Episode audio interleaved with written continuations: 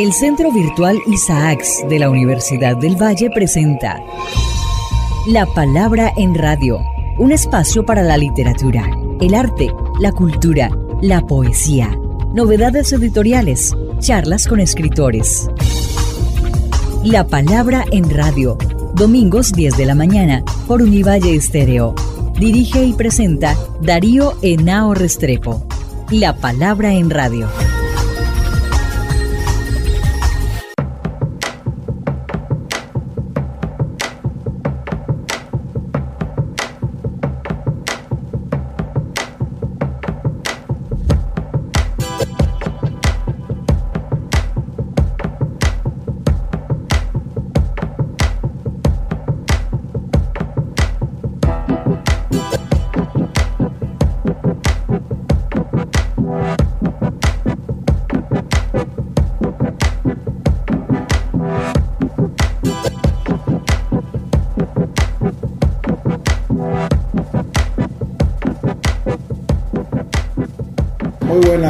Oyentes, como siempre, todas las mañanas de domingo, aquí en La Palabra en Radio, un programa del Centro Virtual de la Facultad de Humanidades de la Universidad del Valle que hacemos desde la ciudad universitaria de Meléndez en Cali. Estamos aquí en la ciudad de Barranquilla, en el Encuentro Latinoamericano de Administradores Públicos, y tenemos una invitada muy especial, la profesora Marta Lago, ella es la directora del Latino Barómetro de Chile, ha hecho una exposición muy linda y bueno, por supuesto me llamó mucho la atención del título. Es posible salir de Macondo, para que empecemos por ahí, seguramente vamos a tener tu relación con la novela, con el universo de Gabriel García Márquez, pero empecemos explicándole a nuestros oyentes la razón de ese título que a medida que te vaya preguntando van a entender el por qué. Bueno, mira, en primer lugar porque yo creo que los escritores, los grandes escritores latinoamericanos como García Márquez, Vargas Llosa, etcétera, son mucho mejores sociólogos que nosotros los sociólogos.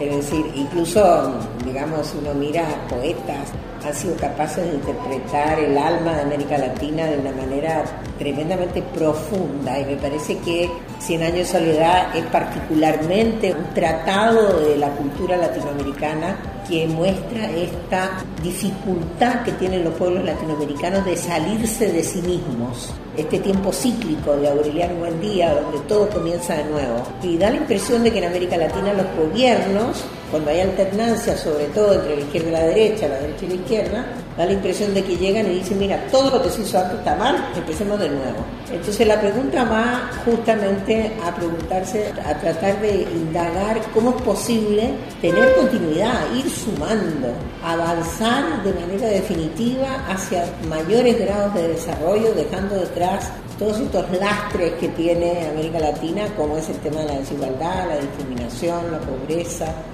la vulnerabilidad de una parte importante de nuestra población. Entonces tenemos que superar un poco esa realidad cíclica de estar siempre empezando ese adamismo, como que siempre tenemos que empezar de nuevo. Claro, entonces me parecía que era particularmente interesante venir aquí a la tierra de Macondo a hablar sobre el tema, porque no es menor y bueno, y García Márquez se pregunta al final de la novela, ¿no? Si acaso estos pueblos tienen una segunda oportunidad sobre esta tierra.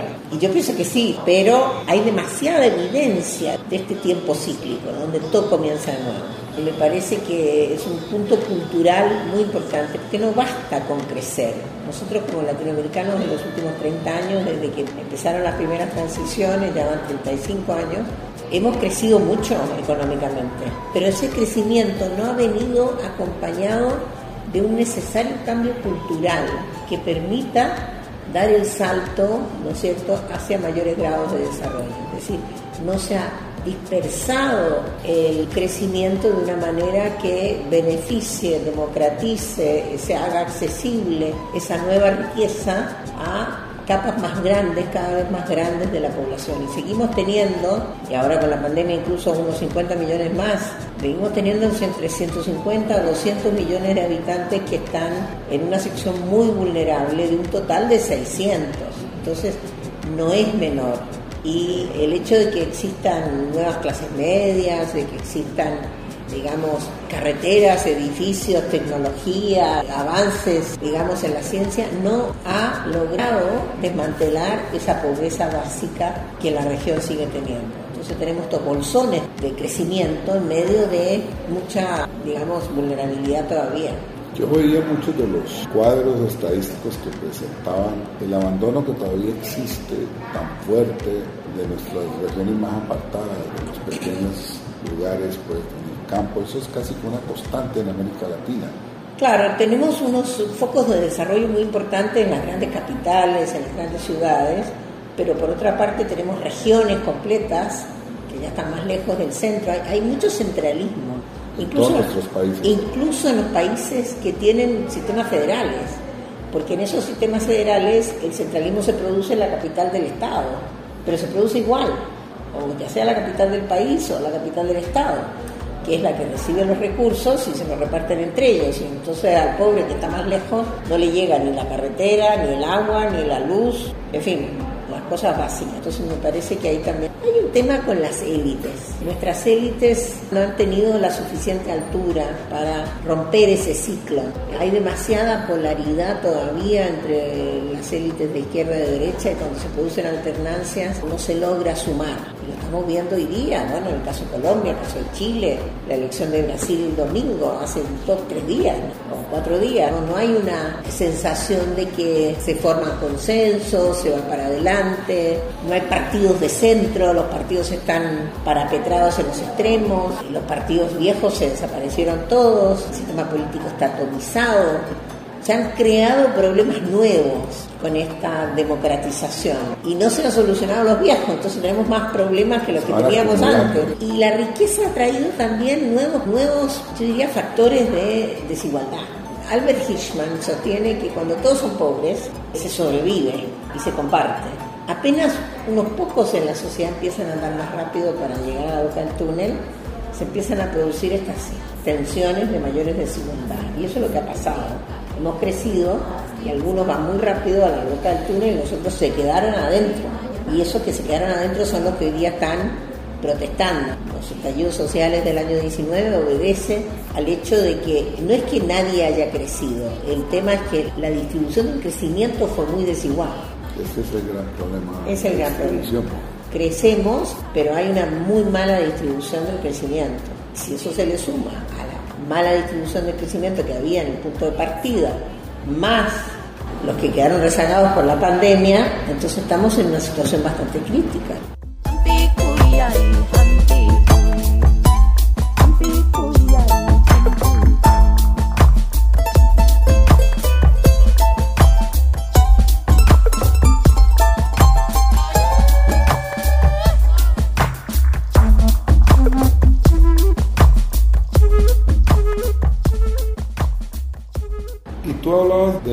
Importancia del papel que tú haces en el instituto que diriges, es monitorear todos estos procesos para que le expliquemos a quienes nos están escuchando la importancia que tienen las estadísticas, el monitoreo, saber exactamente qué hay, lo que tú mostraste tan brillantemente, las transiciones que se están dando, todo esto, incluso dentro de una perspectiva global. Bueno, sí, lo que vemos en los datos, tanto en el Estudio Mundial de Valores como en el Latino Barómetro, el Latino Barómetro es un barómetro de opinión que lo que hace es monitorear el desarrollo de las sociedades con muestras representativas de cada uno de los países, en 18 países de América Latina desde el año 95, es decir, hace ya un cuarto de siglo.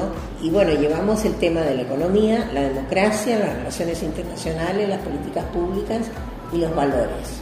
Y también está el Estudio Mundial de Valores, que es un estudio que se hace dirigido por Ronald Inglehart, que fue el que lo inventó, que lo que hace es medir un poco en forma comparada para dónde van las distintas zonas culturales. Confucianismo, la Europa católica, la Europa protestante, América Latina, el mundo árabe, etc. Y lo que vemos es que América Latina es la única región del mundo que no logra aumentar sus grados de libertad de la misma manera que las otras regiones del mundo.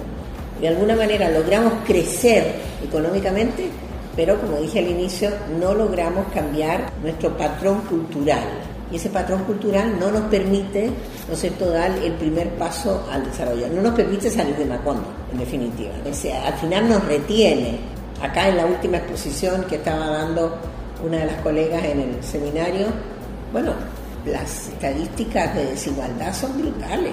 Entonces, claro, no es que no se avance, no es que la gente tenga hoy el mismo ingreso que hace 10 años atrás, pero mientras el más rico tenía hace 10 años atrás 10 veces lo que tenía el pobre, hoy día el más rico tiene 20 veces lo que tenía el pobre.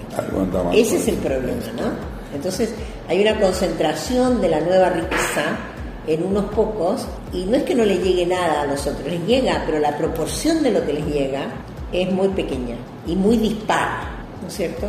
Entonces, eso es lo que produce las protestas y los movimientos revolucionarios.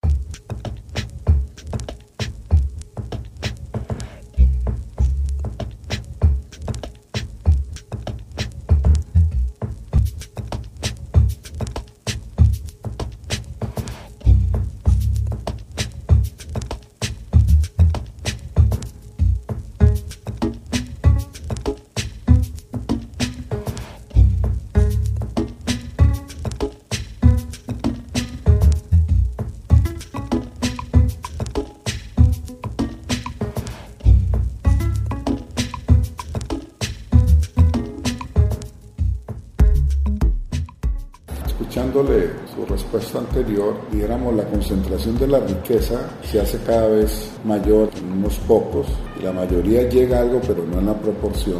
Y hoy se está viendo en América Latina uno de los asuntos que en Colombia está en debate, no sé en Chile, para que nos cuentes, que es el tema de los impuestos que paga la gente. Es decir, entre nosotros prácticamente las grandes fortunas, los monopolios, no pagan impuestos y es un problema cada que hay reformas tributarias, porque esa se concibe como una manera de equilibrar y mejorar la redistribución del ingreso en nuestros países. ¿Qué opinión tienes tú de esto y contarnos la experiencia chilena? En primer lugar, los datos del Latinobarómetro nos dicen que desde el año 1925, es decir, hace más de 25 años, los latinoamericanos no han cambiado su opinión respecto de la distribución de la riqueza. Gobiernos de izquierda, gobiernos de derecha, revoluciones más, crisis económicas más o menos, la percepción es de que no hay justicia en la distribución del ingreso. Ahora, si uno mira los patrones impositivos de los países latinoamericanos, todos tienen un defecto importante, que es que la distribución de la riqueza antes de impuestos y después de impuestos casi no tiene diferencia. O sea, no hay una redistribución. Si uno mira los países europeos o los países del primer mundo, antes y después de impuestos se produce una tremenda redistribución del ingreso. Uno, porque se recauda lo suficiente y dos, porque al gastar el Estado gasta apoyando a los que tienen menos y con esa manera balancea. No es que en Europa no hayan millonarios, no es que allá no se concentre la riqueza, sino que hay medidas para equiparar un poco la cancha. Entonces me parece que acá en América Latina, en primer lugar, existe una cosa que es ya es una práctica aceptada casi, ¿no? Que es no pagar impuestos. ¿ah? Si alguien te va a vender algo y tú le dices, mira, no, no, no, no me lo cobres, sino yo te lo paso, ¿no? Y el Estado no recibe nada.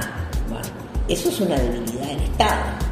Necesitamos estados fuertes que obliguen a que la gente pague todos sus impuestos, empezando por las grandes corporaciones que tienen ejércitos de abogados que contratan para tratar de encontrar los caminos que la propia ley permite. Entonces, hay que crear sistemas impositivos que no tengan ríos invisibles donde es posible evadir. Eso es un tema de los legisladores, porque si tú produces la posibilidad de evadir, va a haber evasión. Entonces los sistemas impositivos de la Unión Europea, por ejemplo, son completamente cerrados, no hay por dónde. Y entonces, bueno, la gente paga sus impuestos porque no tiene posibilidades de evadir. Los estados son fuertes, las sanciones son altísimas, el costo de no pagar es más caro que pagar, finalmente, y por lo tanto la gente paga. Acá no, acá el costo de no pagar impuestos es igual a cero. Al contrario, te pueden hasta felicitar si no pagas el impuesto. Mira qué inteligente fuiste, que lograste no pagar el impuesto. ¿No? Entonces, el Estado es débil, al final termina siendo débil porque no se paga el impuesto. Y no se paga el impuesto porque el Estado es débil. ¿Por dónde empezamos? Entonces los países hacen reformas tributarias y terminan recaudando una parte de la reforma porque el resto es evasión y elusión, porque tienen unos sistemas impositivos, digamos, que lo permiten. Ahora, los legisladores lo saben. A mí que no me vengan con cuentos de que los legisladores son unas santas palomas que no tienen ni idea. No, no, ellos saben. y tienen presiones para no producir el cierre de los sistemas impositivos. Pero el sistema impositivo tiene, Chile tiene una pésima distribución del ingreso y si uno mira la distribución del ingreso antes de impuestos y después de impuestos, la diferencia es igual a cero. No hay redistribución. No hay. No hay. Entonces es necesario crear un sistema impositivo que redistribuya. Y hay una resistencia tremenda de parte del Parlamento que pertenece a la élite que es donde está la mayor cantidad de dinero, y ellos no quieren repartir el poder. Es una ecuación bastante simple. Por eso, para salir de Macondo, hay que cambiar eso. Entonces uno puede ir haciendo la lista, ¿no? La lista de todo para, lo que hay para que... romper esos círculos viciosos negativos que permiten dar un paso para adelante. ¿Cómo hacer que nadie evada y que el Estado sea fuerte y que te impongan pagar lo que tienes que pagar? Extraordinaria la visión. Para salir de Macondo entonces hay un montón de cosas que todavía no hemos Hay un podido- montón de cosas que... Y claro, y la gente dice, pero Macondo, sí, no, no, pero es que es, es- esa es la, la visión de no hacer lo que... A ver, hace 30 años que sabemos lo que hay que hacer.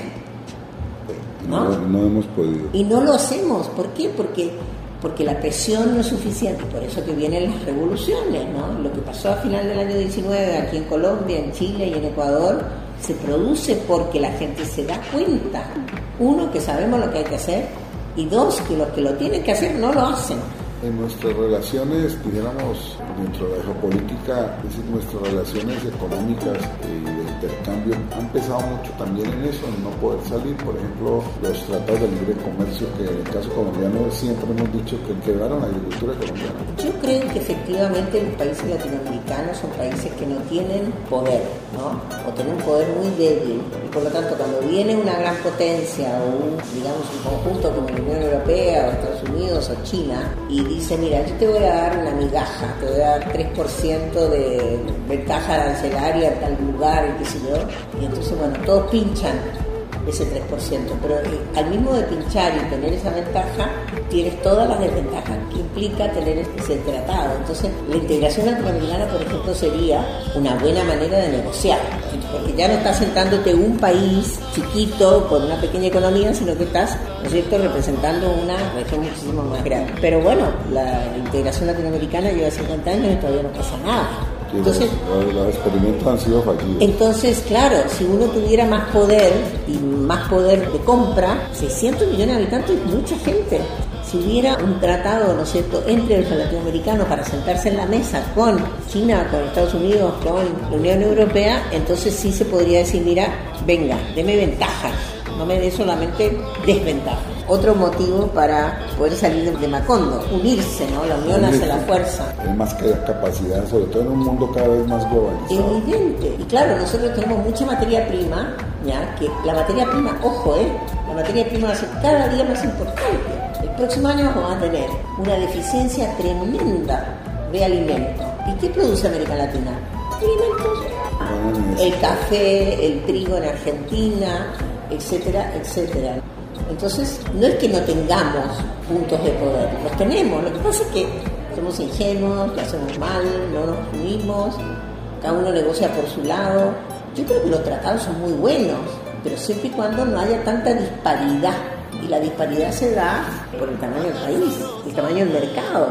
Y hay algo que yo creo que hace parte de esa necesidad para salir de Macondo, ya la experiencia chilena ahorita, es que hay que cambiar normas, leyes, formas de operar. los La estados. resistencia al cambio, mira, todo el mundo habla que hay que cambiar. Cuando llega el momento de cambiar, mira lo que pasó en Chile. El 62% de la gente dijo que no.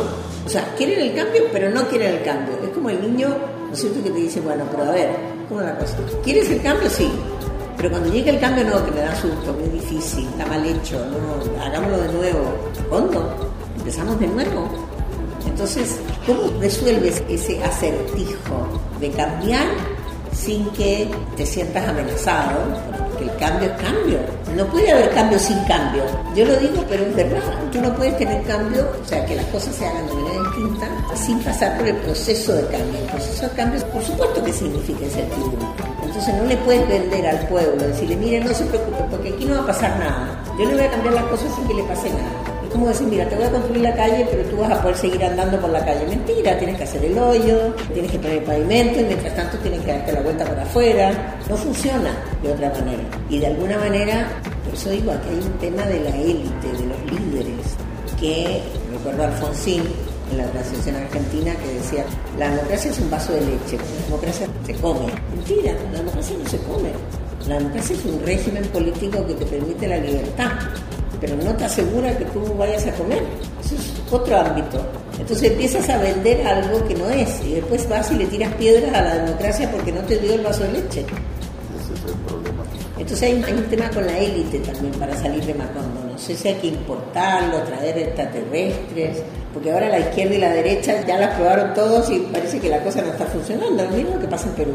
Ha tenido nueve ministros del Interior en un año.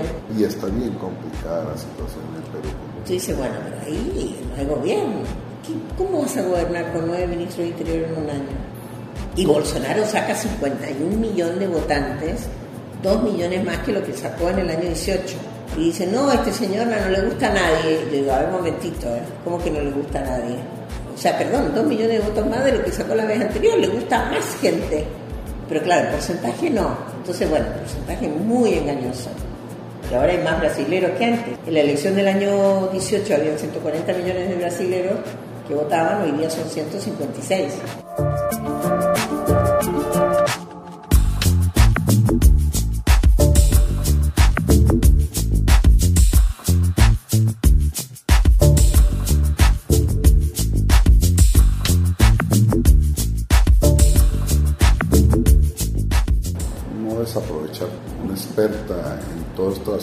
Además chilena y conocedora.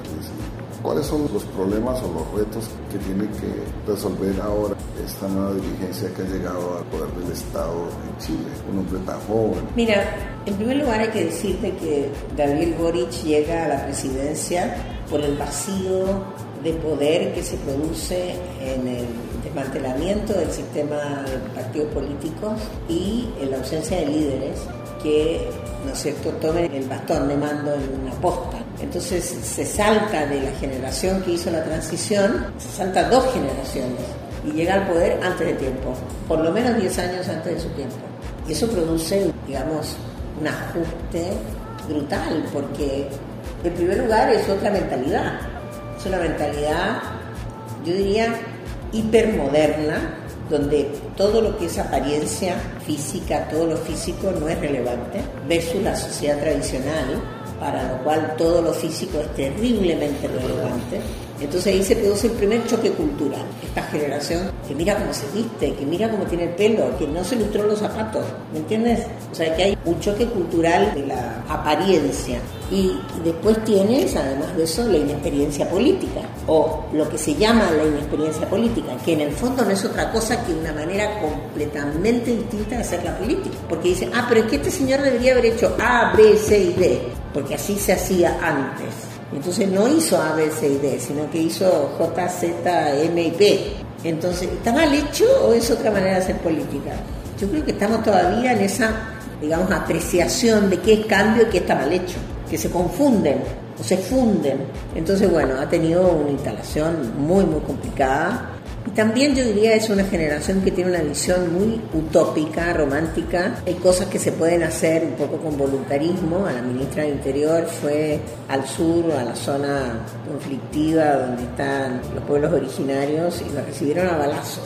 O la semana de haber asumido, llegó y, y bueno, la recibieron con una ráfaga de balas al aire y se acabó todo. Entonces me parece que ahí hay un tema, ¿no es cierto?, que tiene que ver con cómo yo aprecio, uno, la sociedad tradicional, el peso de la sociedad tradicional, que fue el que le produjo la derrota del 62% el 4 de septiembre.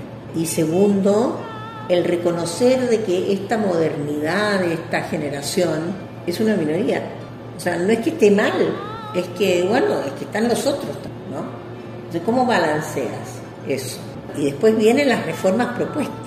Las reformas propuestas van todas en la dirección correcta, la reforma tributaria, la reforma de pensiones, la reforma de las leyes del trabajo, que van a disminuir la cantidad de días de trabajo, cantidad de horas al mes, etcétera. Son todas reformas que van hacia el establecimiento de un estado de bienestar en el sentido más europeo, pero se ve muy difícil de que logre conseguirlas porque en este momento la derecha tiene la mitad del Senado y la mitad de la Cámara. Entonces tiene que negociar punto por punto. Pero, como digo, más allá del tema cultural, que no es menor en la sociedad chilena, esta propuesta política que está siendo, diría, recortada por la derecha. Nosotros va a tratar de recortar lo mayor posible y lo mismo con la nueva versión de la Constitución que va a ser un punto intermedio, ojalá más moderna que la del año 80 y nunca va a ser lo que, lo que se rechazó. Eso es un poco la visión que yo tengo de la crisis chilena. Pero hay un choque, un choque generacional, un choque cultural, un choque de políticas públicas.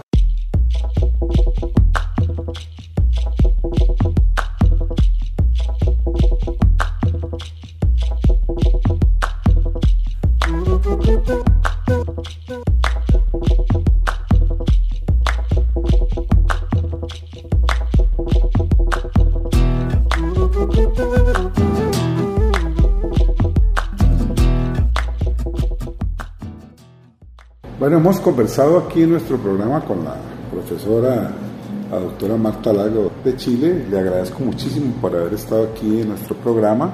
Hoy Venado Restrepo, quien les habla, les desea un feliz resto de domingo. Agradezco a mi productora Chile, Sain Mosquera. Y los espero aquí en La Palabra en Radio la próxima semana en la 105.3 de la FM Univalle Estéreo.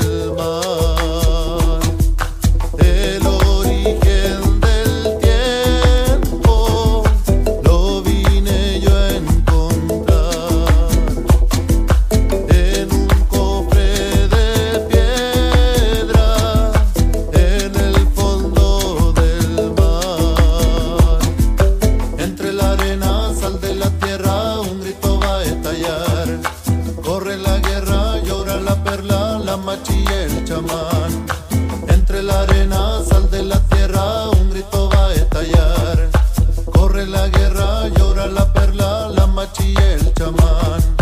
La machi y el chamán, la machi y el chamán.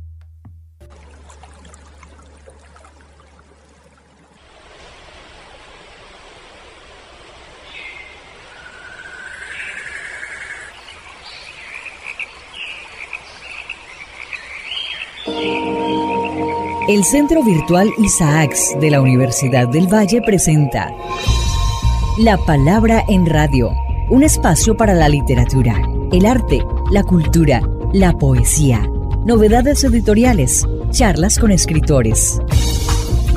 La Palabra en Radio, domingos 10 de la mañana por Univalle Estéreo. Dirige y presenta Darío Enao Restrepo. La Palabra en Radio.